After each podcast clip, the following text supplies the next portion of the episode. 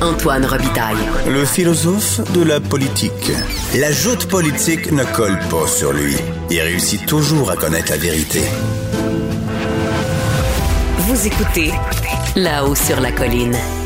Au bout du fil, il y a le ministre de l'Éducation, Jean-François Roberge. Bonjour.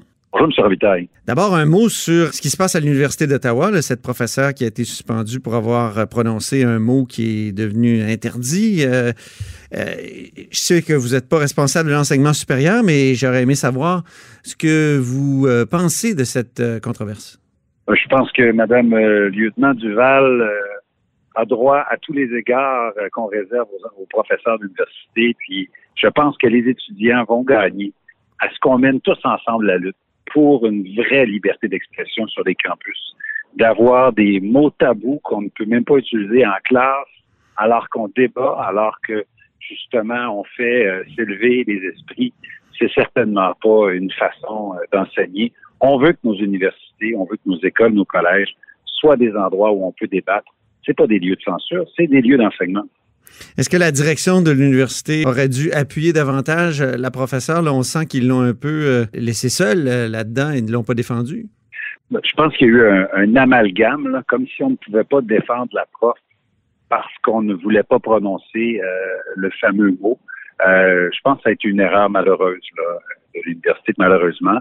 Je pense qu'il appartient à tout le monde dans la société, mais encore plus aux acteurs euh, des universités, puis encore davantage aux recteurs de se porter à la défense euh, de la liberté d'expression et dans ce cas-ci, à la défense euh, de, de, de l'utilisation qu'a fait du fameux mot de, de la professeure d'université. Donc, dans son contexte, elle, elle avait le droit d'utiliser ce mot-là, selon vous?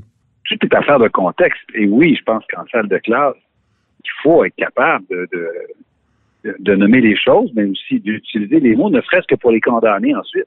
Maintenant, parlons de, de changement à la tête du ministère. Vous avez un nouveau sous-ministre, euh, M. Eric Blackburn là, est parti. Vous avez maintenant euh, euh, M. Sancartier qui est arrivé. Pourquoi un nouveau sous-ministre? Qu'est-ce, qu'est-ce qui a conduit à ce, ce changement de garde? C'est toujours important dans un ministère, surtout un énorme ministère comme euh, le ministère de l'Éducation. M. Sancartier arrive euh, comme du 109, euh, il arrive en renfort parce que vous savez qu'on doit livrer beaucoup de, de, chantiers en ce moment. Dans la dernière année, on a fait pas mal de choses. Hein. On, est en train de, d'activer en ce moment nos conseils d'administration de nos centres de services. On a modernisé la gouvernance scolaire, adapté la loi sur euh, la maternelle 4 ans. Mais quand on regarde devant, on a beaucoup de choses à livrer encore, notamment les chantiers des belles écoles. On a besoin, là, je vous dirais, d'une une grande rigueur bureaucratique là, pour, euh, pour serrer les boulons au ministère et euh, arriver avec davantage euh, d'efficience. Parce qu'il y avait des boulons qui étaient desserrés, pour reprendre votre formule. J'imagine que c'est la liste des écoles contaminées. il y avait quoi aussi? le vol de données de, de professeurs ou d'enseignants. il y a eu quelques couacs à la direction du, du ministère. Bien, vous savez, le ministère de l'Éducation, c'est un des, plus gros au Québec, un des plus beaux aussi, mais il y a euh, énormément de personnes qui travaillent dans le ministère, des personnes de grandes compétences, mais je pense qu'on a, on a besoin euh, de revoir nos façons de faire pour être encore plus efficaces, tout simplement. Nous autres, on regarde en avant, d'ici 2022, là, on a encore plusieurs changements à apporter dans le réseau scolaire. Vous savez que l'éducation, c'est une priorité pour le gouvernement depuis le début. Mhm. Donc, euh, comme je vous le dis, encore ouvrir davantage euh, de classes de maternelle 4 ans pour faire la simulation précoce, inaugurer des belles écoles et tant d'autres chantiers. Donc, on, a le regard porté vers l'avant. Revoir euh, les façons de faire, j'imagine aussi que ça implique avoir plus de données. On dit qu'au ministère de l'Éducation, c'est toujours difficile d'avoir des données. Est-ce qu'il y a un problème de ce côté-là à corriger? Mais je pense qu'on a fait un très bon travail, je vous dirais. il y a eu, comme vous avez, vous avez dit, un, peut-être un couac en début d'année scolaire là, pour euh, quelques jours ou euh, une semaine ou deux. Mais depuis maintenant plus d'un mois, on diffuse tous les jours, autour de 13 heures, des informations très claires, détaillées sur la pandémie avec des comparables. Donc, on sait toujours combien de personnes sont diagnostiquées, combien de classes sont fermées, combien de classes réouvrent à chaque jour. C'est important de le mentionner. Même chose pour des écoles, toujours des écoles qui malheureusement sont fermées temporairement, mais des écoles qui réouvrent. Je pense qu'on a une, on a bien livré côté transparence et côté données euh, sur les informations de la COVID euh, après euh, un petit moment, une petite belle sollicitation de quelques jours. Je pense que les données sont fiables. Tout le monde les apprécie en ce moment. Qu'est-ce que vous pensez de, votre vis-à-vis Marois Risky qui est allé faire de la suppléance et qui fera de la suppléance désormais les, lundis en avant-midi?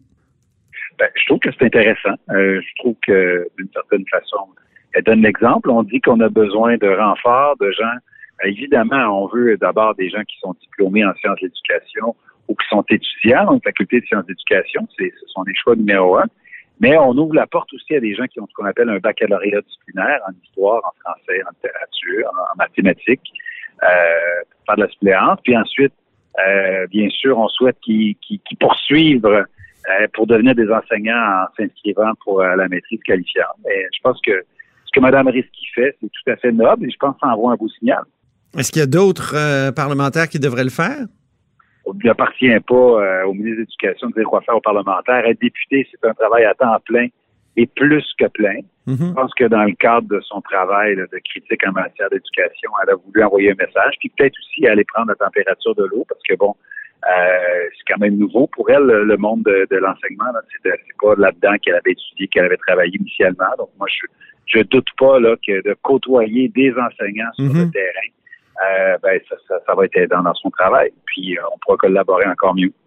Vous, dont c'était le travail et le métier, euh, ça doit vous donner le goût quand même. Quelques heures, aller, aller justement prendre la température de l'eau, retourner sur le terrain.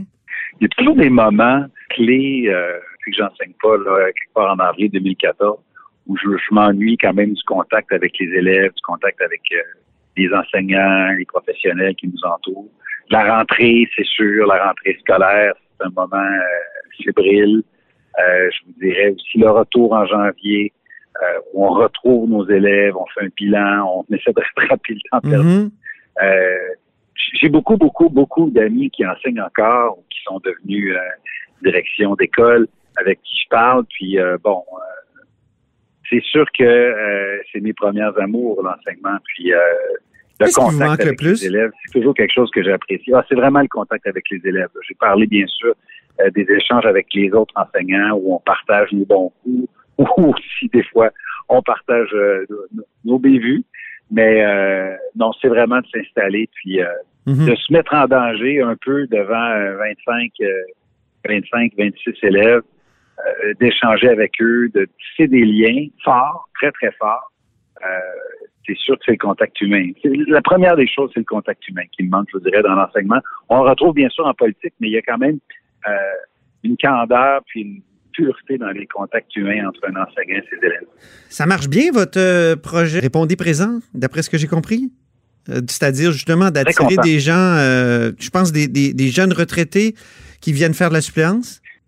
Je vous dirais qu'on couvre très, très large. D'abord, on avait créé devenirenseignant.com où on avait vraiment une plateforme pour des gens qui veulent devenir enseignants, là, qui, veulent se réorienter, soit des gens qui, ont déjà enseigné, des gens qui un baccalauréat disciplinaire, des gens qui arrivent de partout à travers euh, le Canada, de d'autres provinces, de l'international. C'est très, très intuitif, c'est très bien fait. On peut postuler, savoir ce qui nous manque, quelle serait la durée de la formation. Ça, c'est une chose.